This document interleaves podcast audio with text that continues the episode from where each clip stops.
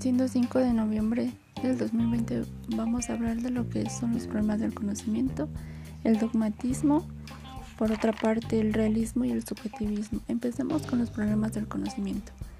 Esa parte se divide en tres, son origen, posibilidad y esencia. Es la relación del sujeto y el objeto. Aquí se va a tratar de averiguar si es posible alcanzar a conocer la realidad o si existe algún límite para dicho conocimiento. Em, esta parte nos ayuda a conocer la realidad.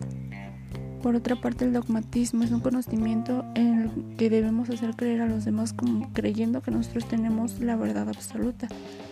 Sus características es que no acepta la opinión de los demás y aparte que se basa en las creencias. Como ya lo decía, solamente nosotros vamos a tener la verdad de algo. Sus representantes son tales de Mileto y Pitágoras. El significado de dogma es un pensamiento o opinión. A esto, una persona dogmática es la que tiene la verdad absoluta. Eh, por otra parte, el realismo es una corriente filosófica que busca una representación objetiva, una realidad.